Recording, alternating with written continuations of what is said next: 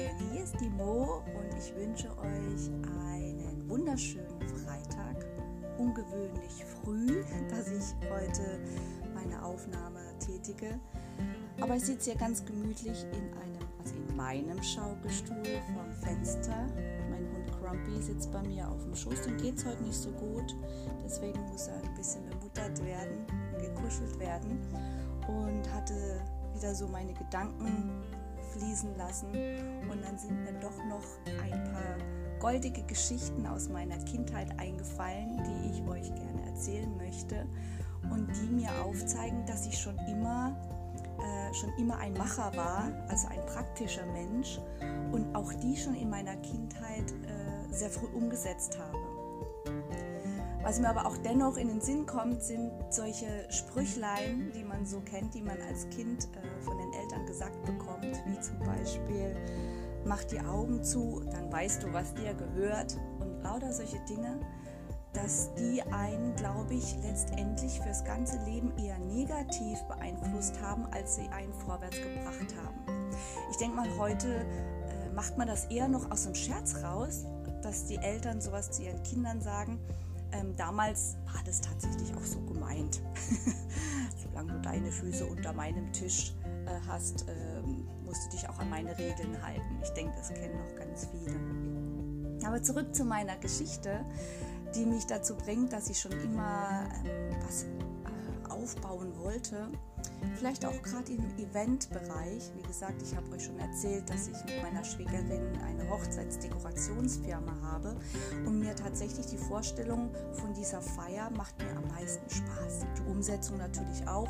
Am wenigsten Spaß habe ich immer an diesem bürokratischen Kram, Angebote schreiben, gut Rechnung schreiben gehören dazu. Die erfreuen einen dann doch letztendlich über die doch getätigte Arbeit, die meist sehr, sehr, sehr, sehr schön ist. Und von daher ähm, ja, sind es eher die praktischen Dinge, die mir am Herzen liegen. So, nun zu meiner Geschichte.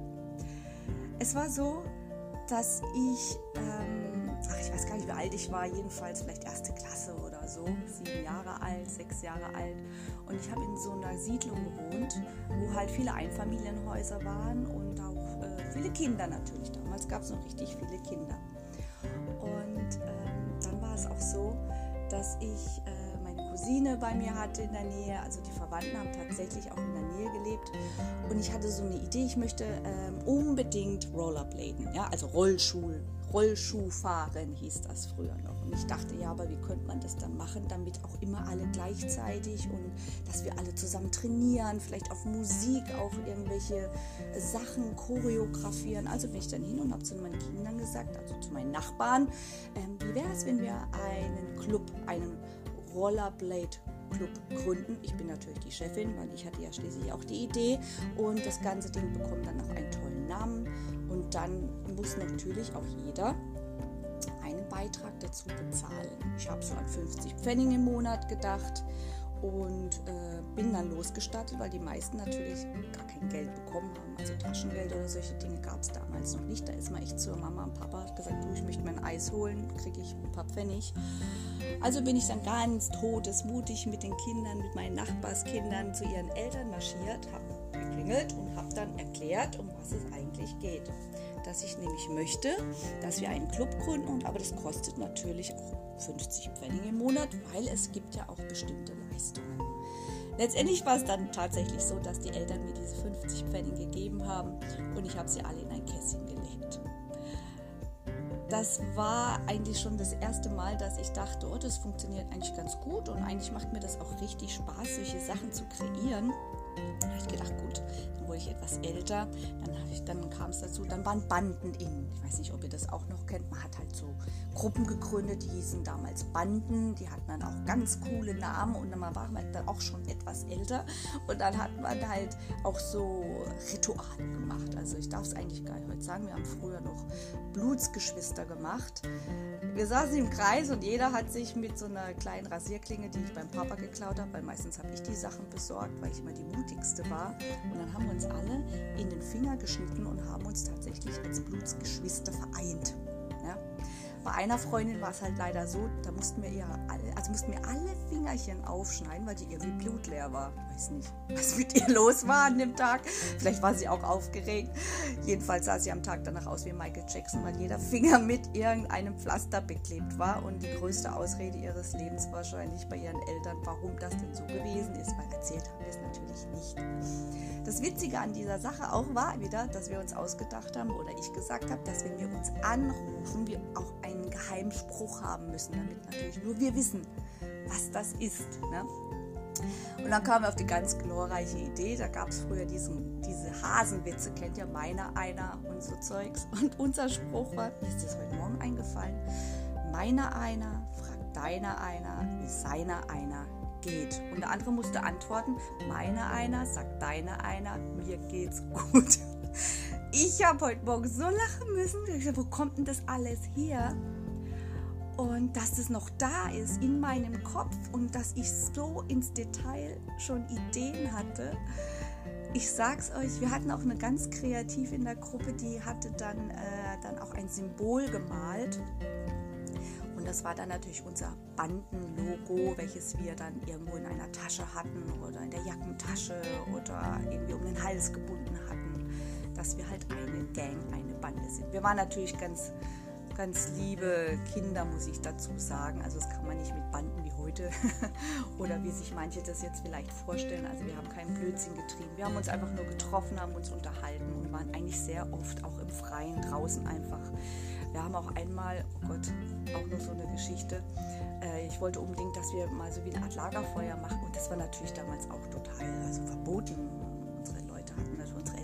Angst, dass da was Schlimmes passiert, aber mir war es natürlich wieder mal egal. Ich habe dann noch die Bratpfanne von meiner Mutter in der Küche geklaut. Wir haben uns dann ein stilles äh, Waldeckchen gesucht und haben da ein Lagerfeuer gemacht die Pfanne draufgehauen und dann auch noch eingefrorene Fischstäbchen draufgeschmissen. Was zur Folge hatte, dass die Pfanne so verrußt war, dass als ich nach Hause kam, und ich habe natürlich auch gestunken, könnt ihr euch ja vorstellen, wie man dann danach stinkt, dass es einen riesen Ärger gab. Ich will damit nur sagen, irgendwie war das schon immer in mir drin. Dieses Gefühl von was eigenes kreieren, etwas umsetzen, was Besonderes machen. Und vor allem hatte ich auch immer den Mut. Und ich habe das wirklich in der ganzen Zeit nicht verloren. Aber ich habe den Fokus verloren in einer gewissen Zeit. Für eine lange Zeit sogar. Und das hat ganz viel auch mit dem Umfeld zu tun. Deshalb äh, plädiere ich mal an euch, schaut mal euer Umfeld an. Wer ist sehr nah an euch? Wer tut euch Gutes? Wer ist eher ein Neider?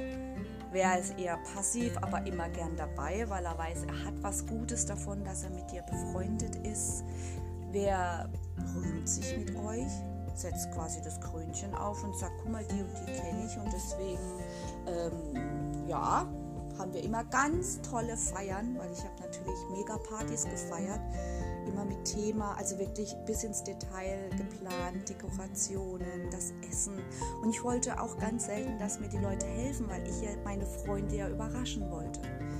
Heute, wie ich hier so in meinem Schaukelstuhl sitze und darüber nachdenke, sind die letzten anderthalb Jahre davon, sagen wir mal, 90 Prozent weggebrochen auch aus privaten Gründen, mich von meinem Mann getrennt. Nicht, dass die Freunde sich hätten entscheiden müssen, aber es gibt tatsächlich Menschen, die sich dabei eine Meinung bilden wollten, sie mir aufzwingen wollten und ich dadurch meine Konsequenzen gezogen habe und zum ersten Mal in meinem Leben tatsächlich auch Menschen aus meinem Leben aussortiert haben, die mich, ich denke, viele Jahre auch nur benutzt haben. Ja, es ist auch eine, äh, eine traurige Errungenschaft, die man in seinem Kopf dann hat. Und man muss ganz lange daran arbeiten. Deswegen habe ich heute auf Instagram auch so ein, so ein Kärtchen-Post äh, gepostet über ähm, Lasse los und vergebe. Es ist ein ganz goldiges Karten, ähm, wie soll man, Karten, es ist wie auf Karten gedruckt, so jeden Tag ein, ein positiver Spruch und ich ziehe dann einfach aus der Laune raus jeden Tag eins. Und ich muss sagen, ich muss arbeiten daran. Ich kann nicht einfach loslassen. Ich weiß, dass ich vergeben kann. Es braucht seine Zeit. Aber ein Elefant, ich vergesse nicht. Und ich glaube, dass das auch kein Fehler ist. Man darf halt nur nicht mehr das so tief in sich lassen, weil es macht einen tatsächlich krank. Also man kriegt Bauchweh, Magenschmerzen, man isst weniger und der Kopf ist verkopft. es macht nicht glücklich. Aber das aussortieren, wobei ich das immer gehasst habe, ich dachte, Freunde sind da, weil, weil man sie lieb hat und man kann auch bei Freundschaften kämpfen. Aber da wurde mir aufgezeigt, dass du es nicht wert bist. In dem Fall war ich es nicht wert. Ihnen war ihre eigene Meinung wichtiger. Wobei mein Ex-Partner und ich sehr gut damit umgehen, versuchen damit umzugehen. Also sie hätten da sich gar keine große Meinung darüber bilden dürfen, meines Erachtens nach, aber so sind die Menschen. Seit dem Zeitalter von Facebook, wo man sich dann auch nicht wirklich outen muss, hat ja jeder eine tolle Meinung und zum Teil so radikal und unverschämt, dass mir dafür einfach, ähm, ja, einfach äh, kein Verständnis übrig bleibt.